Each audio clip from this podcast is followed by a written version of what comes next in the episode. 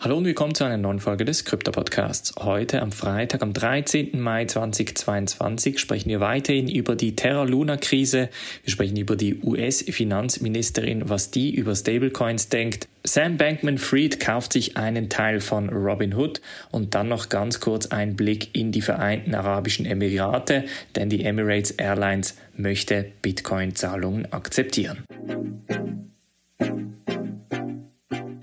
Springen wir in diese erste News Story und zwar geht es natürlich weiterhin um Terra Luna bzw. die Implosion des Luna Ökosystems. Mittlerweile hat Terra USD oder der UST Stablecoin einen Preis von etwa 10 Cent erreicht. Also der Pack ist weiterhin sehr, sehr weit entfernt und man scheint momentan auch keinen wirklichen guten Lösungsansatz zu finden, um den Pack wiederherstellen zu können. Mittlerweile hat es unterschiedliche Situationen gegeben, bei welchen die Börsen die Terra Luna, also den Luna Coin sowie auch Terra USD, den Stablecoin vom Trading entfernt haben, weil sich doch einige Trader damit auch die Finger verbrannt haben. Bis dahin haben aber die Börsen, also die zentralisierten Börsen, da nicht reagiert und haben eigentlich dem Handel freien Lauf gelassen. Ich bin nach wie vor sehr stark davon überzeugt, dass man weder Terra Luna noch Terra USD irgendwie in irgendeiner Art traden sollte. Ist sehr, sehr gefährlich, vor allem wenn man nicht weiß, was man da damit machen kann. Die Community diskutiert momentan über einen Vorschlag, beziehungsweise es gibt momentan Ansätze in der Terra Luna Community, um irgendwie das System wiederherstellen zu können, sei es durch einen Fork, sei es durch die Exklusion von Terraform Labs. Wie das genau aussehen wird, weiß leider noch keiner. Es wird, wie gesagt, sehr rege diskutiert in der Community, in der Blue Alpine Community, auf der Discord-Gruppe sprechen wir natürlich auch sehr rege darüber. Da ist so ein bisschen natürlich auch ein negativer Ton, denn viele Leute haben da Geld verloren, leider. Und da geht es jetzt darum, was kann man da am besten machen, beziehungsweise welche Vorschläge der Community, der Terra Luna Community sollte man da entsprechend unterstützen.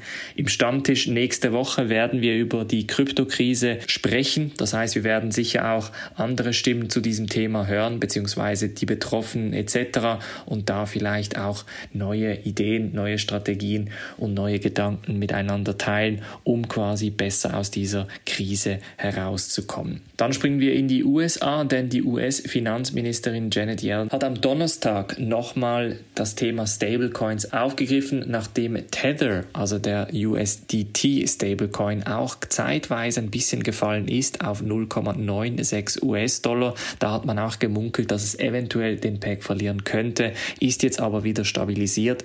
Und interessanterweise hat Janet Yellen jetzt auch gesagt, dass es eigentlich doch keine Bedrohung für die Finanzstabilität des Landes sein würde. Sie wachsen zwar sehr schnell, meinte sie, sie stellen dieselbe Art von Risiken dar, die wir schon seit Jahrhunderten im Zusammenhang mit Bankanstürmen kennen, aber schlussendlich würde es da bei den Stablecoins momentan keine Gefahr geben, weil sie einfach auch noch zu klein sein.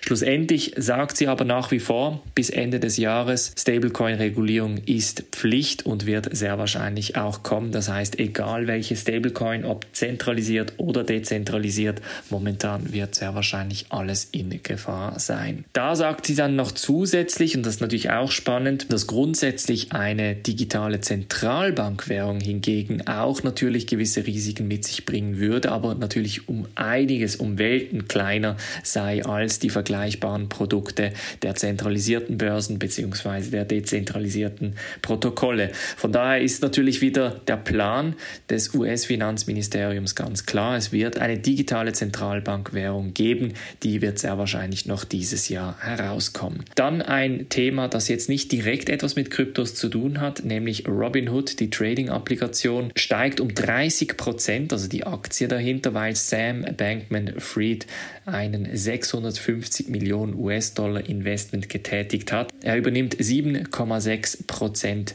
der Firma und wird somit Teilinhaber von Robinhood. Er möchte aber keine großen Änderungen umsetzen. Sam Bankman-Fried, für die, die es nicht wissen, ist der CEO der Kryptobörse FTX und hat entsprechend einfach einen guten Deal machen wollen und da auch ein gutes Produkt erkannt und wollte deshalb entsprechend investieren. Robinhood hat natürlich auch die Möglichkeit, Krypto Kryptos entsprechend zu traden. Aber ich glaubte, ich kenne das Produkt leider nur von Hören sagen. Man kann es in Europa nicht nutzen bzw. sich nicht anmelden. Aber ich glaubte, man kann nach wie vor keine Kryptos von der App entfernen. Das heißt nicht auf ein externes Wallet, sondern man muss es schlussendlich auf der App lassen. Und dann noch ganz kurz zum Schluss noch etwas Positives.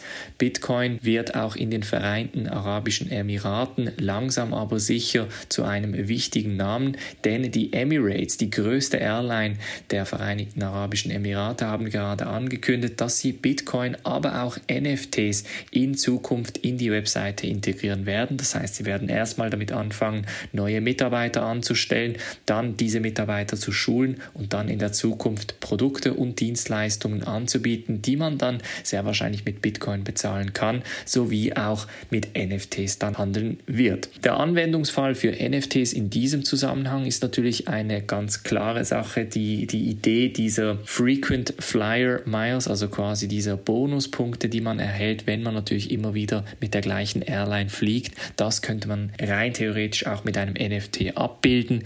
Ob die Emirates schlussendlich so etwas planen, ist jetzt noch nicht klar, aber grundsätzlich ein sehr positives Zeichen, dass auch die größte Airline der Vereinigten Arabischen Emirate dort entsprechend investiert. Also trotz der Krise, trotz der negativen Schlagzeilen gibt es auch noch positive News und jetzt gilt es zu evaluieren, wo oder wie kann man entsprechend das Portfolio wieder aufbauen, beziehungsweise braucht man eine Pause, sollte man wieder in den Markt einsteigen etc. Daher unbedingt auch diesen Podcast abonnieren. Und für die Leute, die gerne über diese Krise diskutieren möchten, beziehungsweise sich mit Gleichgesinnten, Leuten, die Geld gemacht, aber auch Geld verloren haben, diskutieren möchten, gerne auf bluealpineresearch.com slash Mitgliedschaft anmelden. Da tauschen wir uns regelmäßig aus. Und wie gesagt, nächste Woche beim Stammtisch werden wir über das Thema der Kryptokrise zusammen diskutieren. Das war's von der heutigen Folge. Ich wünsche euch trotzdem ein schönes Wochenende. Wir hören uns nächste Woche wieder. Macht's gut und bis dann.